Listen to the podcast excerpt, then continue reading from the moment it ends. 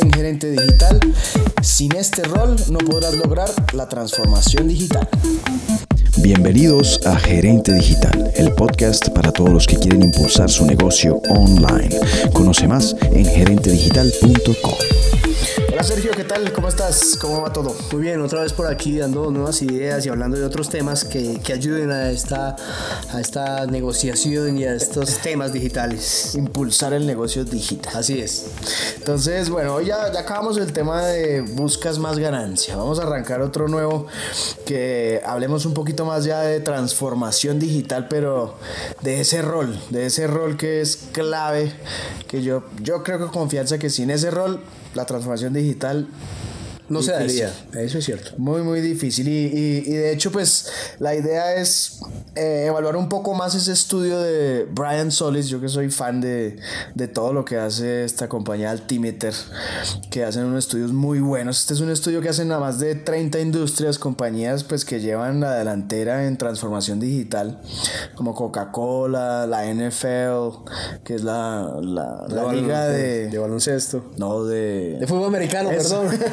perdón, americano. Confundí con de- Samsung, Starbucks, bueno, varias, varias, varias compañías eh, en las que ellos tienen oportunidad de, de- de conocer más a fondo este proceso de transformación digital y pues que están en esas etapas, en distintas etapas o que ya están algunas ya en esa última etapa de transformación, pues que hay, como hablamos en otros podcasts, hay seis etapas de transformación digital eh, que pues voy a, voy a vincular para que para los que no han tenido oportunidad de verlo pues o de escucharlo pues que lo puedan escuchar porque pues todas estas compañías están en ese proceso y, y- y puede que estén gran parte eh, o pues que, que ya, ya han pasado y han cruzado muchas curvas en cuanto a entonces eh, bueno Sergio Bueno, y que no implica, ¿cuál es el- y yo quiero hacer un paréntesis, que no implica que también una pyme o un emprendimiento tampoco eh, dé por desvalorizado que pueda mirar estos roles, ¿no? En transformación digital ni estos procesos, sino que a pesar que lo hayan hecho grandes compañías, aplica para pequeñas y medianas también y para emprendimientos y startups que, que estén por ahí rondando e interesados en estas transformaciones digitales. Sí, sí, está buena esa aclaración porque sí, sí pasa mucho que pues eso no es para mí porque yo todavía no soy un Coca-Cola. Sí, pero no, no, es para todos, es para todos. Pero bueno, exacto. empecemos con ese rol, que es así fundamental. O, o a veces es ese rol o esos roles, ¿no? Sí, sí, entonces es, son roles, creo que son roles que se empiezan a encontrar dentro de la compañía, ¿sí? Y, y no creo que es un solo rol, o a veces es un solo rol, pero ese empieza a, a, de alguna forma a impregnarse a, a otros, en otras personas, porque creo que al final es más el, el es- y tú me corriges mejor, es más la persona como tal que empieza a asumir ese rol o que, o que nace con ese, le nace hacer ese rol. Bueno, si, si Ignacio se hace, como se diría coloquialmente, yo creo que hay algunos componentes y al final los vamos a, a tocar en cuanto a la persona que debe tener algunas in- cositas allí, habilidades, algunas destrezas, algunas inquietudes mentales y personales sobre ciertos aspectos, pero como un virus. Eso ahí se va contaminando otros y otros y otros y empieza a emerger ese gran rol. Ok, bueno, démosle el nombre a ese rol. Bueno, eh, ese rol lo conocemos como el agente de cambio. La gente de cambio, algunos le ponen el apellido de la gente de cambio digital. Sí, algunos le ponen también otro apellido, la gente de cambio de transformación digital. Exacto, pero el hecho es que cambian algo. Correcto. Sí. Y esos agentes de cambio eh, en realidad están dentro de la organización y pueden nacer en cualquier parte dentro de la organización. Ahorita ya no, ya no es solamente que, Pertenezca que, al área. o que lo contraten como agente de cambio. Correcto, sí. Sino que él está dentro de la organización y puede estar en cualquier parte dentro de la organización. Y, y dentro del estudio en realidad reconocen cuatro, como cuatro tipos principales de agentes de cambio Sí. que pueden estar dentro de la organización. No sé si quieras que, que los hablemos un poquito y, y- y vamos viendo a ver si las personas, si las personas que nos escuchan lo identifican o ya saben más o menos dentro de su organización quiénes pueden ser. Sí, hay cuatro como grandes ahí mm, roles que ustedes pueden como mirar dentro de la compañía para decir, este de verdad sí se perfila como un buen agente de cambio en todo mi, mi- mi movimiento de transformación digital que quiero hacer. Empecemos con el primero que es eh, lo que hemos llamado los embajadores digitales.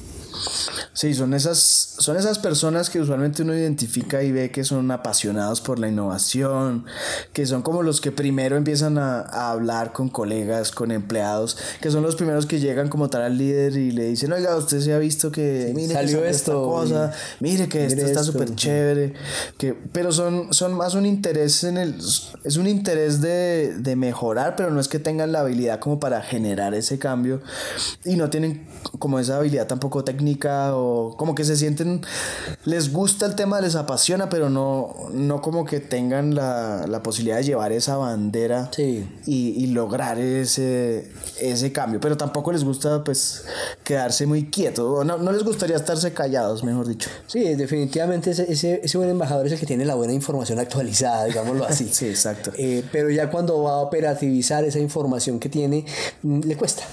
Cuesta, no, no es tan habilidoso en ello, y, pero siempre lo tenemos ahí, comunicando qué, qué es lo de vanguardia, qué ha salido, qué fue lo último, y a veces hasta tienen la última tecnología o el último mm, eh, dispositivo, el último software, o, o- o encuentran herramientas que facilitan ciertos procesos al interior de la, de- de la organización o del proyecto. Exacto. Vamos con el segundo, si te parece. ¿Sí? Lo dices tú. Hágale, arranque, arranque. el otro que el otro que es ya como tal ese ejecutivo digital, o sea, ya, ya ese tiene empieza a tener ya unos roles más de, de liderazgo, ¿no? sí. Sí, este, este ejecutivo eh, escucha mucho a ese embajador de marca, a veces puede ser el mismo, ¿no? Pero sí tienen como esa habilidad para responder a la realización y a la planeación de, esfuerzos digitales, ¿sí? Para que la organización lleve a cabo de verdad paso a paso o de una manera lógica y consistente eh, pues la transformación digital en, la etapa en- correspondiente. Sí, ellos ya tienen como tal pues unas funciones ahí dentro de esa dentro de esa digámoslo así, dentro de esa cultura de lo digital o de los esfuerzos o acciones que se hagan digitalmente digitalmente, pero no es algo pues motivado 100% Por como ello, si el sí. embajador. Sí, no. Que el embajador sí es muy natural, o sea, su motivación es muy natural, porque es cacharrero, como dirían. Que Exactamente. le encanta. Sí. El ejecutivo digital es un poco más, tiene más ya, ya, ya tiene como tal esa responsabilidad en su cargo, pues. Exacto. Ya es más de la organización. Ya es más de la organización. Pero Exacto. puede estar mezclado a veces entre que ese embajador digital tenga esas habilidades para poder también ser un buen ejecutivo y poderlo proyectar también allí e integrar esos dos, esos dos roles. De acuerdo, de acuerdo. Hay otro que también se encuentra, que uno puede, que uno puede empezar a ver y es ese líder eh, como aspiracional o que quiere llegar a, a- o que, o que tiene, ha, ha logrado ser muy productivo. A ver si, si, si tú lo dices en otras palabras, pero yo lo veo como esa persona que, que, que ha logrado in- incluir la tecnología, ha logrado ser productivo, como que tiene ese caso de éxito en, en su trabajo y con eso ha podido ser influyente y, y ha podido como, como empezar a crear distintas relaciones y a subir un poco más, dado ese caso, esos casos de éxito que él ha podido hacer en, en, su, en su trabajo. Y tiene como esa habilidad de convencer y de, y, de, y de llegar a otras personas, pero por medio de esos casos. Sí, yo creo que este líder eh, aspiracional es el que en experiencia propia ha logrado entender muy bien cómo, cómo se logran esos procesos de cambio afectando menos, mejorando más cositas, ¿sí? sin, sin que tenga a veces mucha información, pero sí gran habilidad para hacerlo, sea comunicacional o sea de, de experiencia directa. Yo, a mí me gusta mucho este líder aspiracional porque se le cree y se le cree porque ya sabe cómo se hacen las cosas porque ha tenido malas experiencias y de eso ha aprendido. Entonces, Y arrastra. eh, y, y tiene la facilidad, pues, tiene la facilidad de, de que la gente le crea. Tiene la facilidad que la gente le cree y diga, sí, lo que él dice, eh, podemos orientarnos por ahí porque es una gran posibilidad. El otro, que ya es el... Bueno, el otro ya es el, el- La experiencia. eh, sí, la experiencia, la, el- la autoridad del asunto, Sí. que es el que han llamado el experto en transformación digital, ¿no?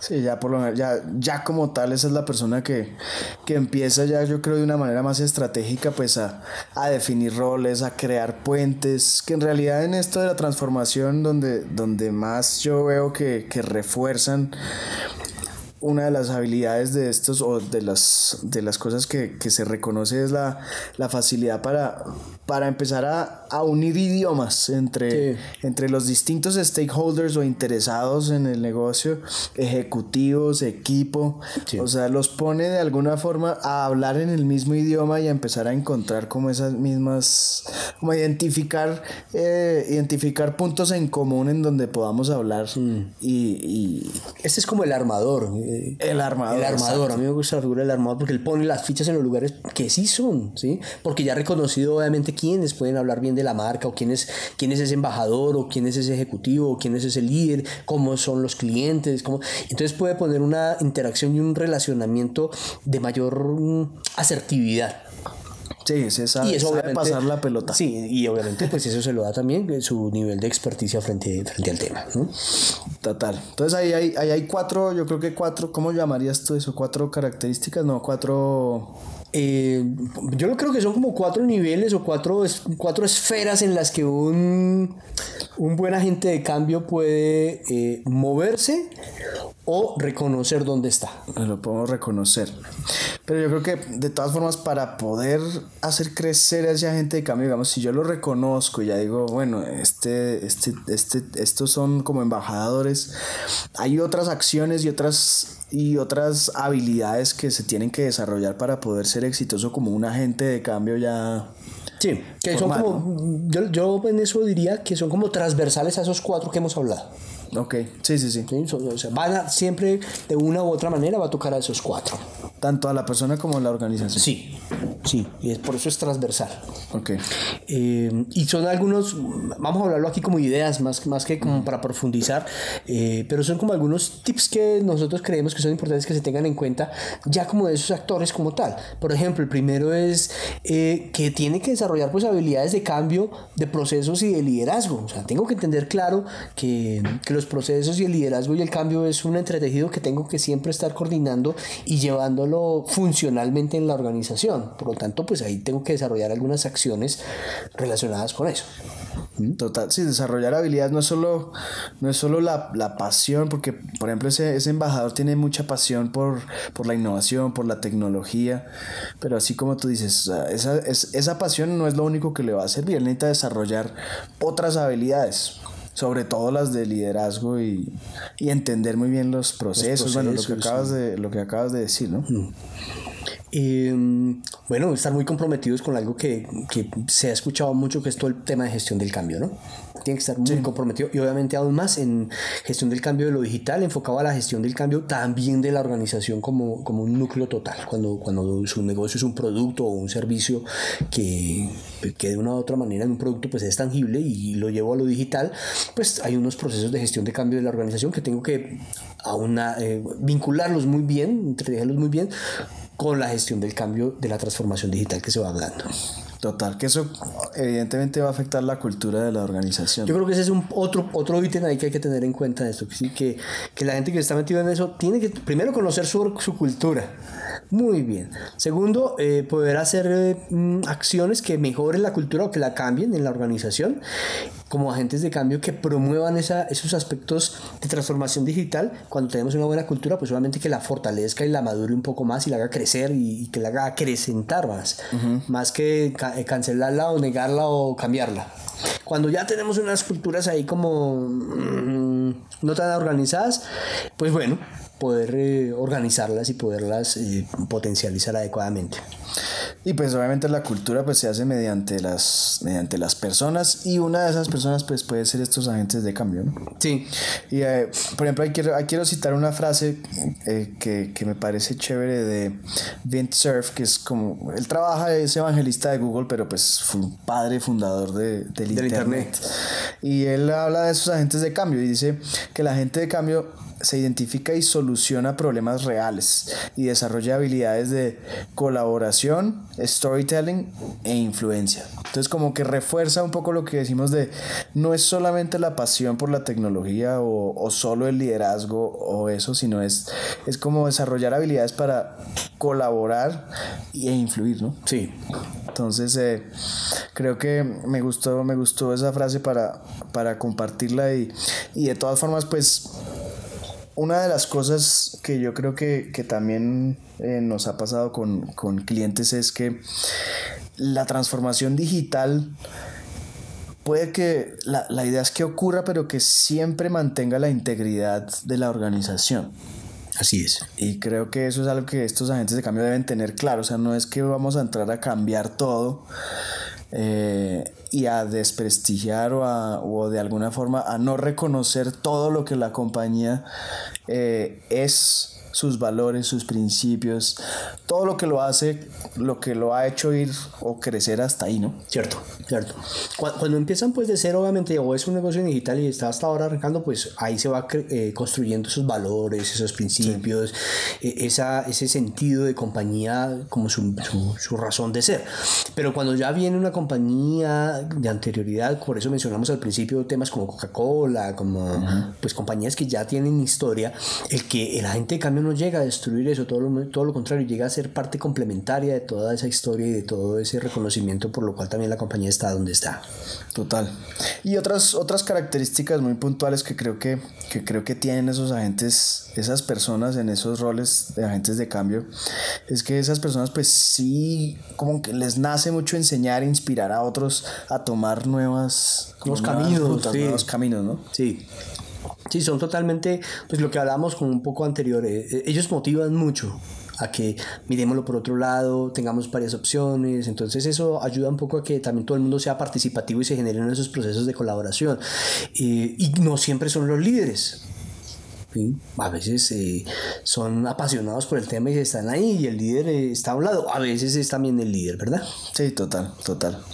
Y, eh, y bueno, ya finalmente creo que eh, para cerrar ese, ese agente de cambio, pues tiene también ese, si no tiene ese rol explorador, o sea, como curioso, como, como buscando, eh, tampoco es, eh, o mejor dicho, ayuda. oh, sí, tiene que ser curioso, definitivamente, es un, es un curioso buscador ahí para que encuentre. Bueno, Sergio, muchas gracias. No, a ti esperemos que, pues que esto ayude un poco a, las personas que nos escuchan a, a, entender esos nuevos roles y que los asuman, que también es importante. Total. Vale, bueno, gracias. Sergio. Chao, chao. Chao. Todos los episodios los podrán descargar desde la página gerentedigital.co. Ahí encontrarán todas las notas que vamos haciendo, como links y referencias. Recuerden que también pueden suscribirse al RCS usando iTunes o el app de su preferencia para escuchar podcasts. Pueden también seguirme en las redes sociales. Los links los encuentran también en la página gerentedigital.co.